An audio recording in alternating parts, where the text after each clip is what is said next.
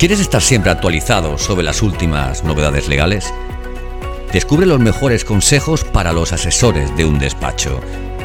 Bienvenido, bienvenida al podcast de Conocimiento Asesor.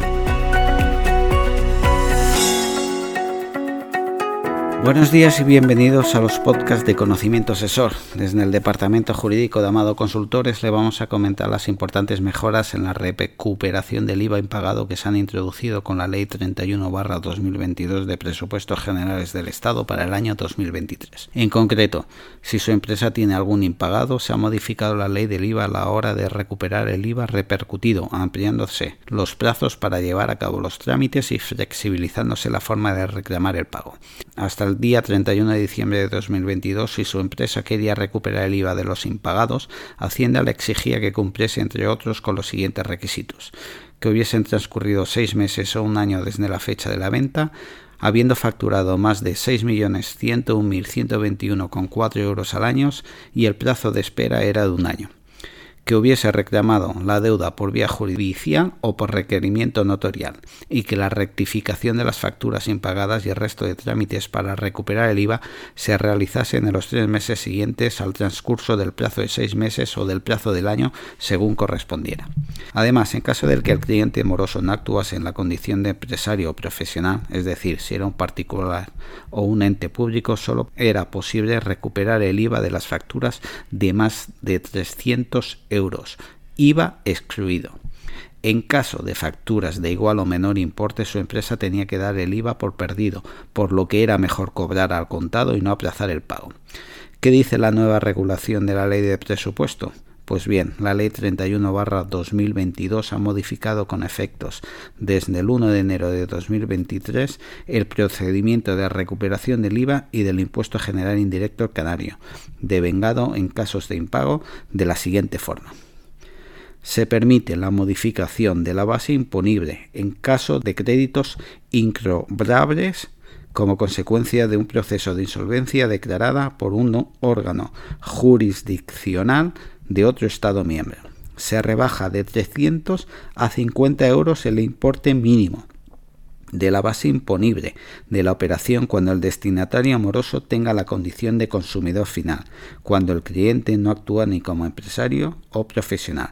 Cabe entender que este cambio afecta no solo a las operaciones realizadas a partir de 2023, sino también a las realizadas anteriormente y que todavía están en plazo para ser rectificadas. Así, por ejemplo, si su empresa prestó un servicio a un particular el 16 de enero de 2022 por 250 euros masiva que resultó impagado a partir del 16 de enero de 2023, dispondrá de seis meses para rectificar la factura y realizar el resto de trámites. También se establece la posibilidad de sustituir la reclamación judicial, que es uno de los requisitos para recuperar el IVA o el requerimiento notarial previo al deudor por cualquier otro medio que acredite fehacientemente la reclamación del cobro al deudor, por ejemplo mediante un burofax. También se extiende de tres a seis meses el plazo para recuperar el impuesto, desde que el crédito es declarado incobrable. Esta última medida se acompaña de un régimen transitorio para que puedan acogerse al nuevo plazo de seis meses todos los sujetos pasivas del IVA, cuyo plazo de modificación no hubiera caducado a la fecha de entrada en vigor de la ley. En concreto, en caso de impago, cuando a día 1 de enero de 2023 la empresa se encuentre dentro del antiguo plazo de tres meses desde la finalización del plazo de seis meses o un año para rectificar, es decir, cuando a la dicha fecha una empresa esté en plazo de trámites, este se considerará ampliado hasta los seis meses siguientes. Por ejemplo, si su empresa factura menos de los 6.101.121,4 euros y el 2 de mayo de 2022 realizó una venta que resultó impagada, según esta regla especial, a pesar de tratarse de una operación realizada en 2022, su empresa dispondrá de seis meses desde el día 2 de noviembre de 2022 para rectificar la factura y realizar el resto de trámites para recuperar el IVA. Muchas gracias por su atención y nos despedimos de ustedes hasta el próximo podcast de Conocimiento Asesor, no sin antes recordarles que tiene a su disposición este y otros contenidos de formación en la página web de Amado Consultores y Planificación Jurídica. Saludos. Gracias por escuchar este nuevo episodio del podcast de Conocimiento Asesor.